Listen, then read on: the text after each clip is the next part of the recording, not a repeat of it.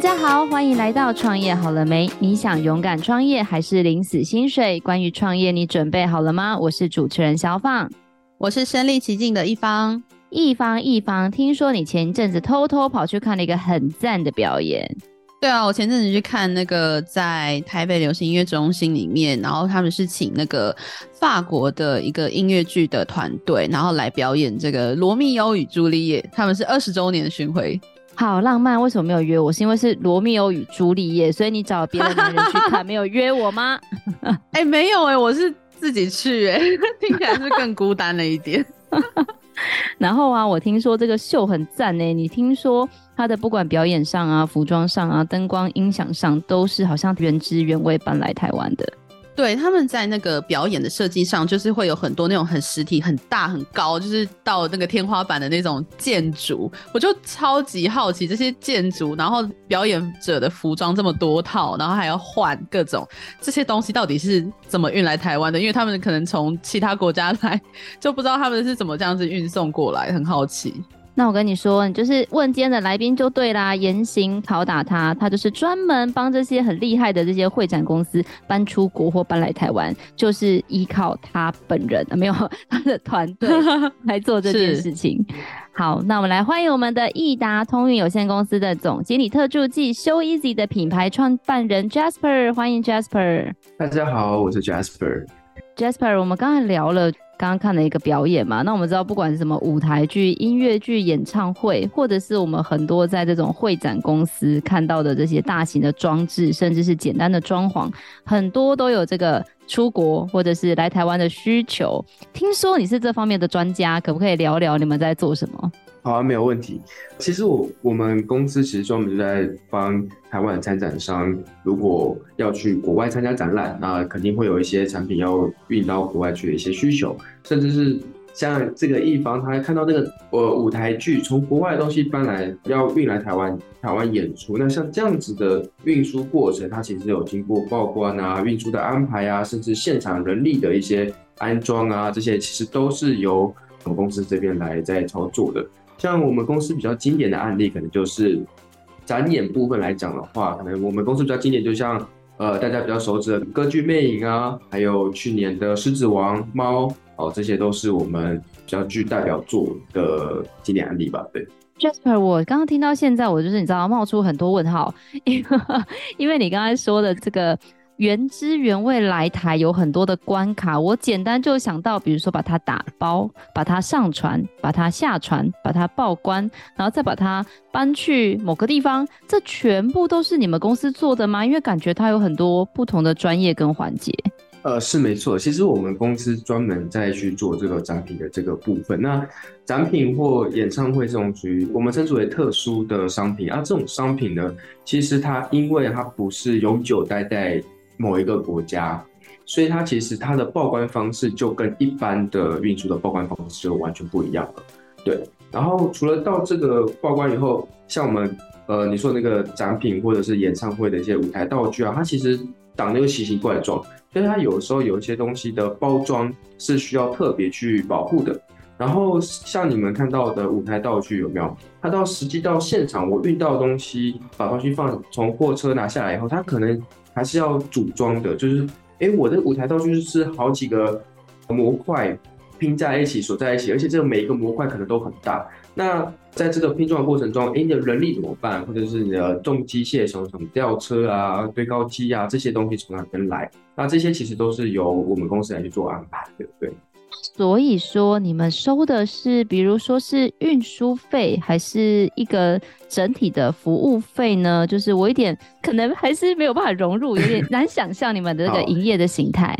OK，其实对我们公司来讲，其实就是收一个我们整次运输费啦。但这个运输费里面其实有包含很多细项，包含现场人力、哦报关的费用，还有实际船运或空运的费用。其实这些都会包含在我们费用里面。我们也是依据不同的 case。来去做我们的报价，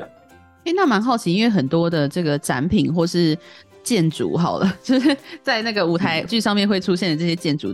应该都会是蛮脆弱的。不知道你们怎么去把关，就是说在船上它会发生什么事，或者在空运上会发生什么事，或者在搬运的过程中有这么多的变数，你们怎么去控管？就是这些东西有有没有损坏的可能性？其实这个就是一部分，蛮多的是经验，然后还有还有是，假如说今天从国外来好，那国外的这个合作伙伴。你要去跟他们做要求，说，哎，你东西要怎么包装哦？你不是乱包装，甚至说，哎，哪些点你有没有实际固定好？甚至说，有些比较像脆弱一点的东西，呃，像我们舞台剧比较少见，但是有一些像电子产品或是画作，像这种，它可能就会会限制说，哎，我这东西是不能翻倒的，我这个东西是呃必须要温控失控的。那甚至这种做这种状况下，我们都会在这个这个跟我们。你在运输的安排有很大的关系，哪个时间点拉下来要送到冷冻库、恒温室什么之类的，或者是里面要塞多少的干燥剂，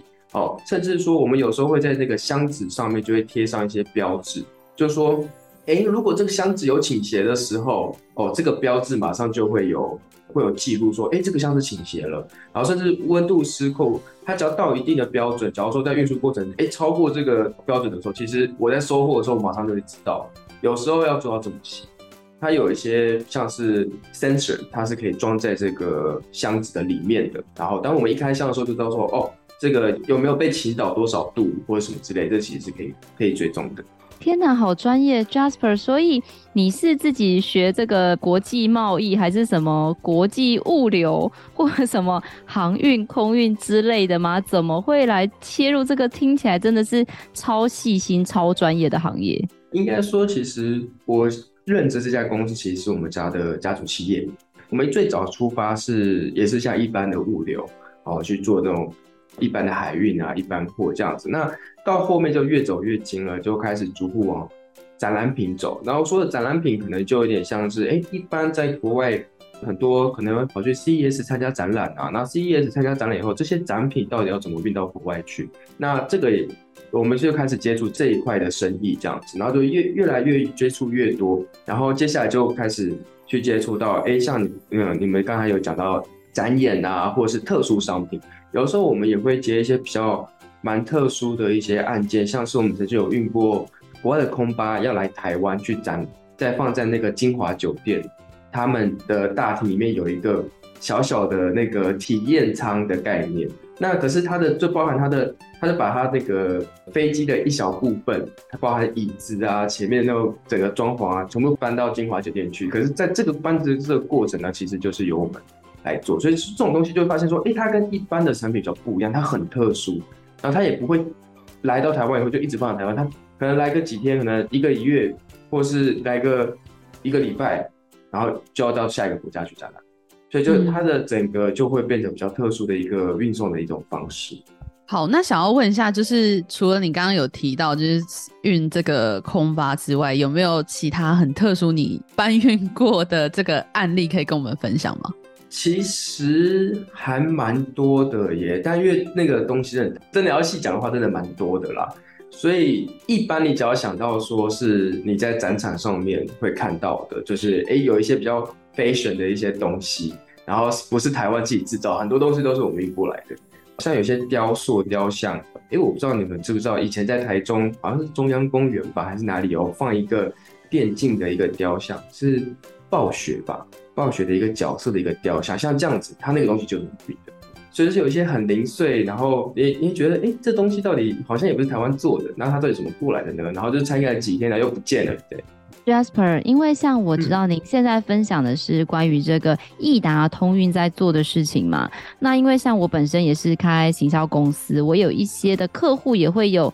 展览的需求，那我就发现我刚刚在这行的时候，他跟我说要办一个旅展，那我就傻傻的，我就 只能上网关键字 Google 说哦，比如说展场设计、展场装潢，就是你知道，对于外行人来说要找这个行业的东西，我发现他的资讯其实并没有。像比如说什么 Google 关键字，大家很常用到，因为毕竟不是人人都会参展嘛。那我知道你在这个产业里很多年，你好像也想要把一些年轻的思维导入这个产业，做了一个新的平台，不知道可以分享一下你为什么想做这件事吗？呃，其实是这样的，其实所以坦白讲，我也从小在会展业长大，然后也接触了呃运输公司，就是展品运输公司，接触了快十几年了。虽然也是我看我很年轻，就等于说从小长大就一直在接触。然后成长以后，我就觉得说，其实我问到很多我的客户，其实就跟中访一样，遇到一模一样的问题，就是说，哎，我们公司一年出去国外参展可能两到三次，甚至更多，可是却没有一个地方可以让我真的很理解，知道说我今天出去参展需要准备哪些东西，我可能需要装潢，有需要运输，有需要摊位公关，甚至是现场人力。哦，还有一些很零碎杂碎的事情，像哎我广告啊，或者是翻译啊，或者是我想要找一个 bartender 之类的人，想要在我的摊位上面比较有一些特殊的东西。可是你会发现说，哎，这些东西、这些资源，我到底要去哪边找？然后也是因为我一直在跟参展商有这样的一个接触了，所以我就会也在想说，哎，我们企业也要去做一些转型。所以我逐步开始去往数位化这个部分去做，然后我就想说，哎，看是不是能用一个会展整合性平台这样的一个概念，哦，当成是一个大家可以在这边可以找到国外有兴趣的展览以及相关的一些服务，就不只是国外，也甚至台湾自己在台湾参展的时候，我也可以找到相对应的一些资源去让这些厂商会展产业的厂商可以曝光出来。对，因为其实会展业的厂商很容易跟一般的厂商。呃，mix 在一起，可是他们有时候他们的一些 knowledge 是完全是不一样，或一些会展的细节是不一样的。那这个其实就会是会展产业的一个很特殊的地方。Jasper 讲到这个比较专业的部分，也想要更深入的跟你请教，因为像我自己是行销公司嘛，那很多客人就会跟我许愿，嗯、你知道，客人找公关公司就是负责许愿，他就会说我想要去什么国家办一场什么样的展览，我希望有什么样的成绩。那这当然中间就像你刚刚说的，啊，里面可能包含了很多找摊位呀、啊、找人力呀、啊、找装修啊、找运送一百种。嗯，那像你在会展这么专业，那你比较建议客人是每一个部分都分开找，还是比如说找一个统包，亦或者未来在你的网站上可以获得这样的服务？就是能不能跟听众朋友稍微分享一下，如果我今天想要办一个展或办一个表演，你觉得怎样比较好？应该说，我觉得这个问题会取决在于这家公司它的做展览的一个方式或一个规划，对，所以是完全不一样。就像我们以前在旅旅游一样，有些人可能就会想说，哎，我想要交丢给旅行社，全部让旅行社我统统规划到好，这是一种方式。但也有人想说，哎，我想要自由行啊，我想要自由行，把这些我只要我要的，我只要哎，我觉得可以需要的，甚至可以不用花那么多钱。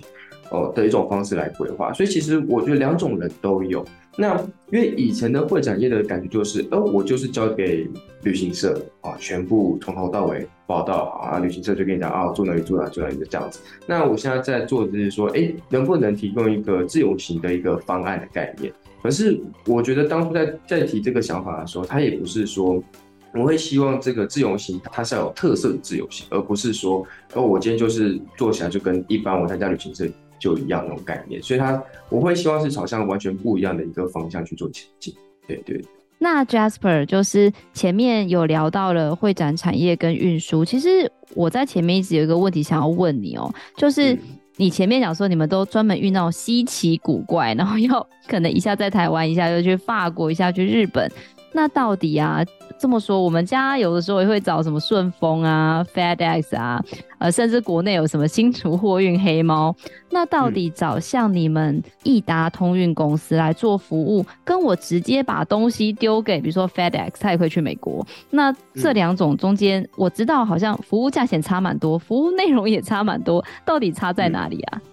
？OK，其实这也是蛮好玩的一个事情，就是说，如果你今天是找 DHL，好，你的东西其实过去有时候啊，等于说我今天交了 DHL 那边过去以后，它就在那边必须要消耗掉，它算是结束的。而且有一个很大的问题点是说，OK，我今天我要去美国参加 CES 展览好了，那我把东西寄到 CES 去，请问谁帮我收件？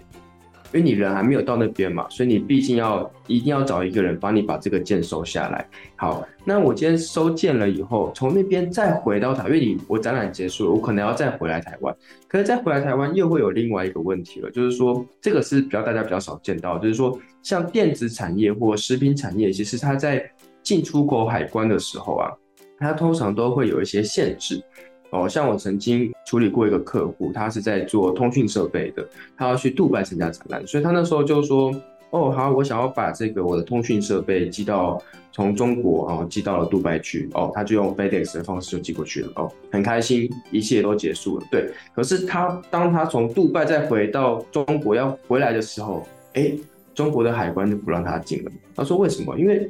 这个你的通讯设备呢，这个有跟 NCC 相关之类的东西，就中国这些通讯法相关的东西，哎，不好意思，你的东西不能进来，所以他的东西就直接被卡在了海关那边，他也不知道该怎么办。那时候他来问我，我也不知道我能怎么帮他，因为他的他的货已经被海关扣住了。所以其实有时候在做这样子，像你刚才说 FedEx 这种东西的时候，可能就会遇到这样的问题，可是 FedEx 他们也不会知道该怎么处理像这样子的问题。因为这个就会讲比较细啊，这个运输跟报关的部分就细到很，这到很细了。所以这个东西其实它就是一个很大的 knowledge，就是说，哎，如果你东西要回来，我就要用不同的名义去跟海关讲说，哎、嗯，我这只是暂时出去的哦。然后甚至到那边的时候，我也不一定需要缴税哦，因为我只是暂时在你这边，其实我可能一段时间后我就要离开了，所以我可能是付个保证金，当我货品在离开。这个国家的时候，可能我这个保证金又可以收回来，像这样子的。所以其实我们每次我们看到 case 的时候，我们都会依据这个货品的品相，哪些是属于消耗品，像礼赠品啊、文宣品啊，这属于消耗品。那我们就是某一种的报关方式。那可能像呃，我们有时候运这种机台啊，一台就可能几千万，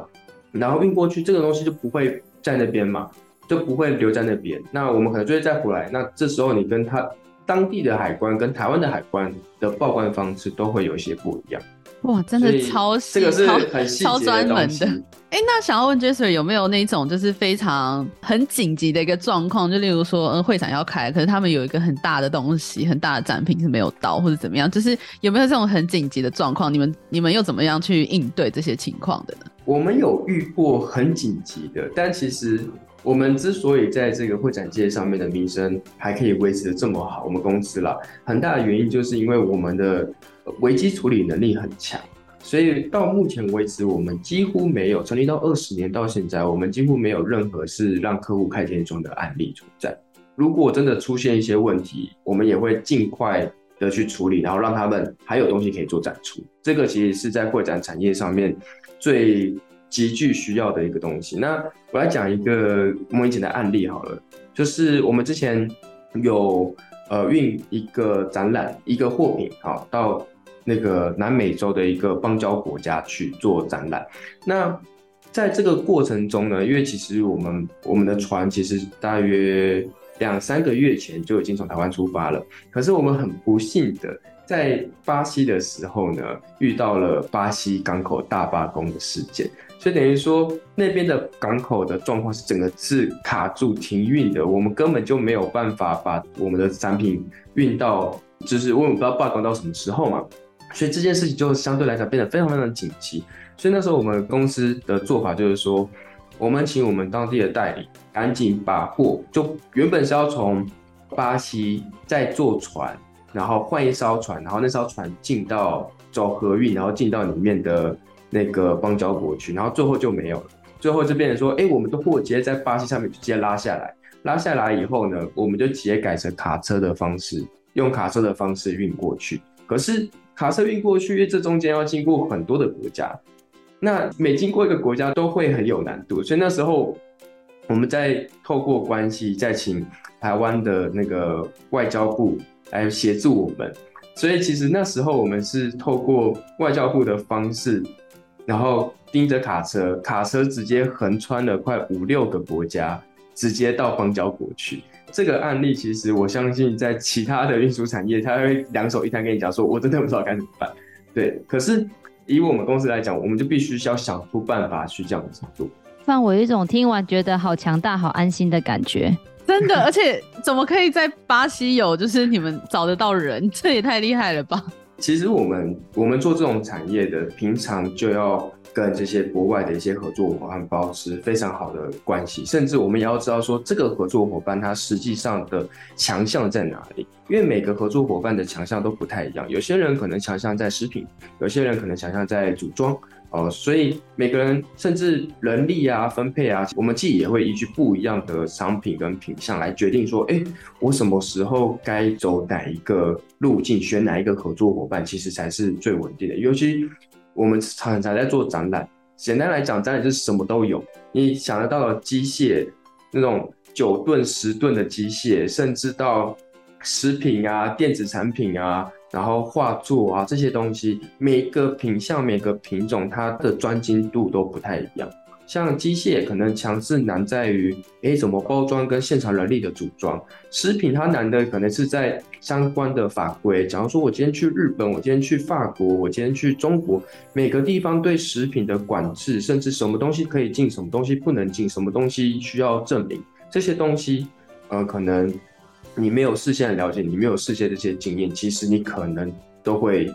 你要运的时候，你就会发现，哇，怎么这么复杂？甚至食品还会有一些是保鲜啊、保存啊、冷冻啊这些相关的，这都会是蛮细的。所以其实这些零琐很零碎的事情，它在我们这边就变成，哦，这是我们的一个专业。这也是为什么我们把我们自己跟一般的物流公司会有一点点区隔开来的原因是，也是这样子，因为我们必须要去。了解到每个不同的地方，每个不同国家，它的相关的法令啊、规范啊这些东西。方，我觉得我今天认识一个好朋友，就是我发现以后不管要去哪个国家，它的法规啊，我要带什么东西去啊，甚至是以后你看他有这么多厂商都要拜托他，以后我要找什么工厂啊，找什么产业，我都要找 Jasper。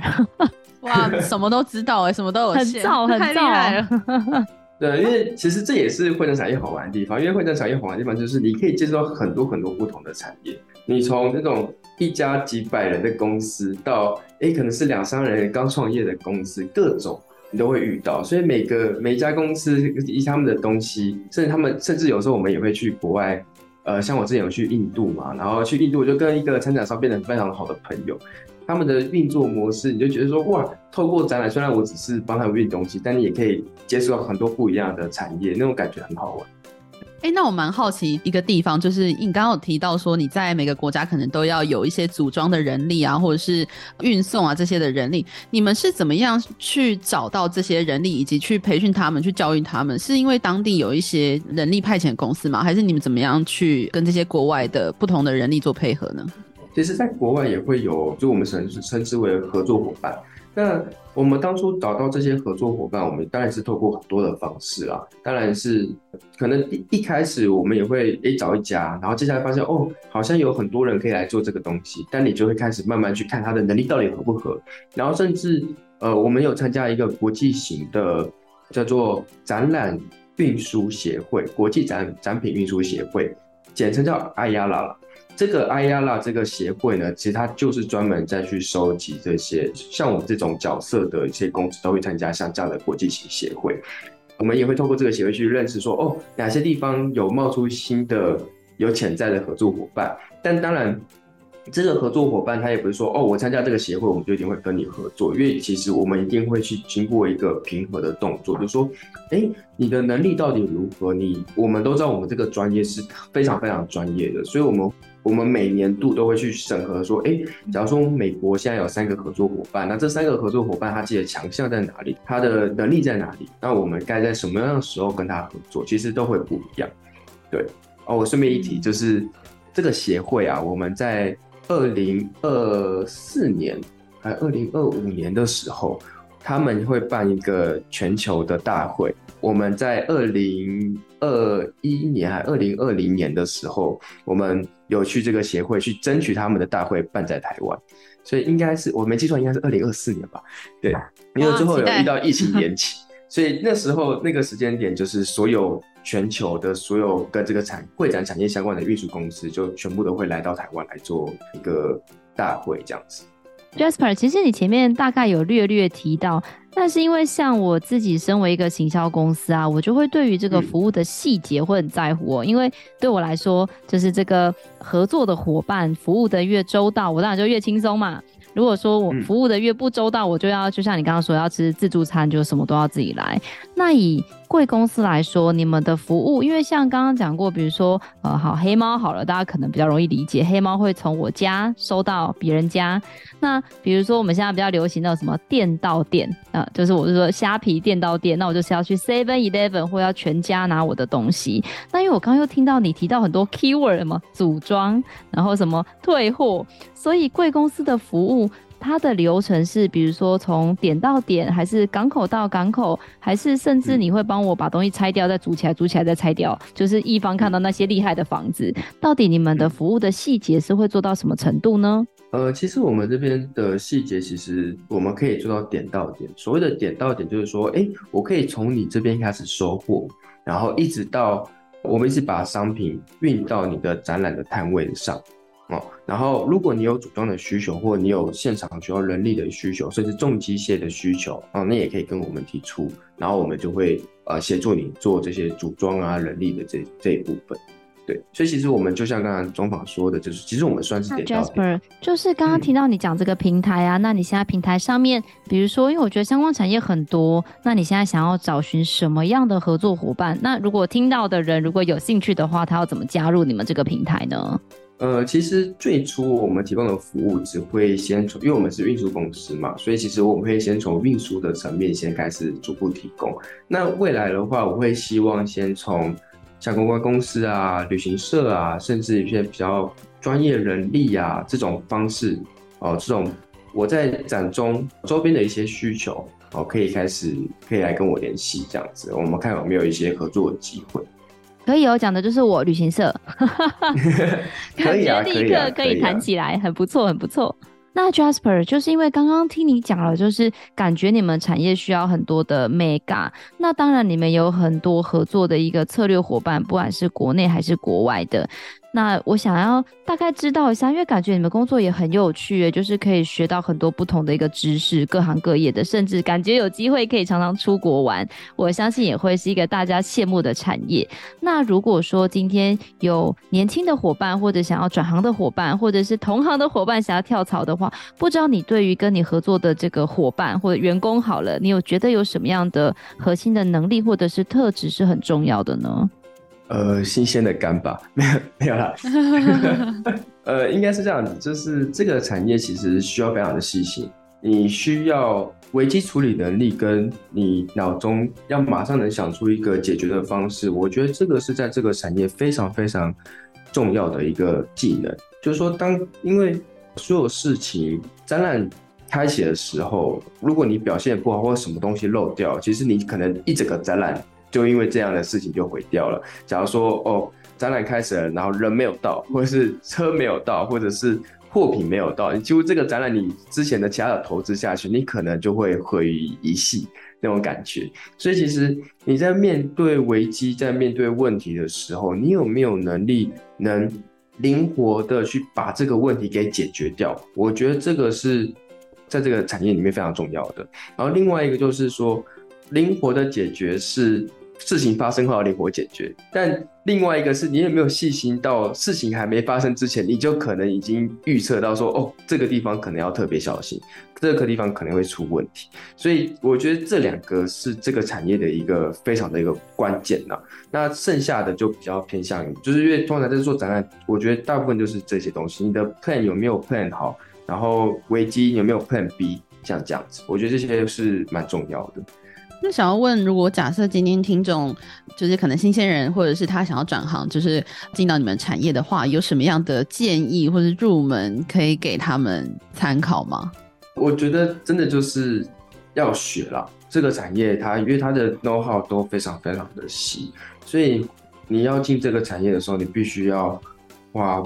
很多的时间去学到它的一些细节，那这个是需要一点时间的。因为它的一些 know how，这个产业会觉得说，呃，这个产业的每个服务商跟外面的产业又很像，但是它其实又有很大的差距，有很大的不同。就像我刚才说，诶，我是运输的，跟我是做展览品运输，这个完全就是不一样的。所以这终端的 gap 就是你要花时间认真去学，你才会知道说，哦，原来这个的差异点在哪里。所以它这个产业是需要花一点时间去学的，我觉得。你需要抱着一个认真学习向上的心。好，那 Jasper，我们。就是每个人都一样，在节目的最后都会有一个公开征友的机会。不知道就是贵公司在未来的规划上或者期待上，有没有想要寻找什么样的合作伙伴？不管是异业的、同业的、传统的或者是新兴的，有没有什么样的期待呢？呃，如果任何公司跟会展有相关的，不管是旅行业摊位，甚至装潢哦，专业人力哦，只要跟会展有相关的，甚至礼赠品哦，都欢迎来找我们。然后，如果你这边有出出国参展的一些需求，哦，有运输上面的需求，也欢迎来找我。哇，那个一方，我听完这一集啊，我觉得这一集的那个 domain knowledge 好多，哦，就是 正常来说，比如像我们做 podcast 教，比如说会剪接啊，然后会写文案啊，然后会讲话啊，就结束了。可是没有哎，那个 Jasper 好多，很多事情要做。大家应该蛮容易去简单的理解，就是这个行业大概是怎么样去运作的。嗯嗯，对，我觉得他要懂很多东西，他要懂很多的法规，然后还要在那个各国都要有好朋友，才可以在船塞港的时候，还可以横跨五六个国家到达目的地。我真的觉得超级了不起的。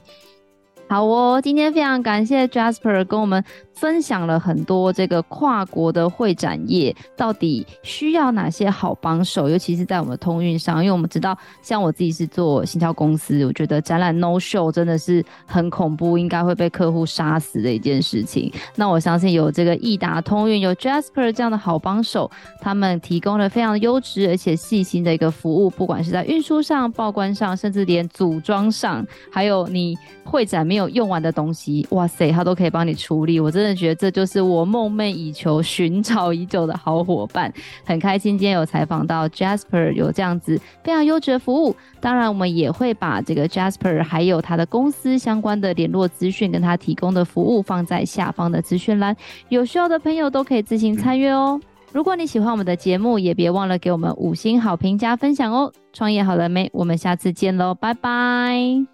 拜拜。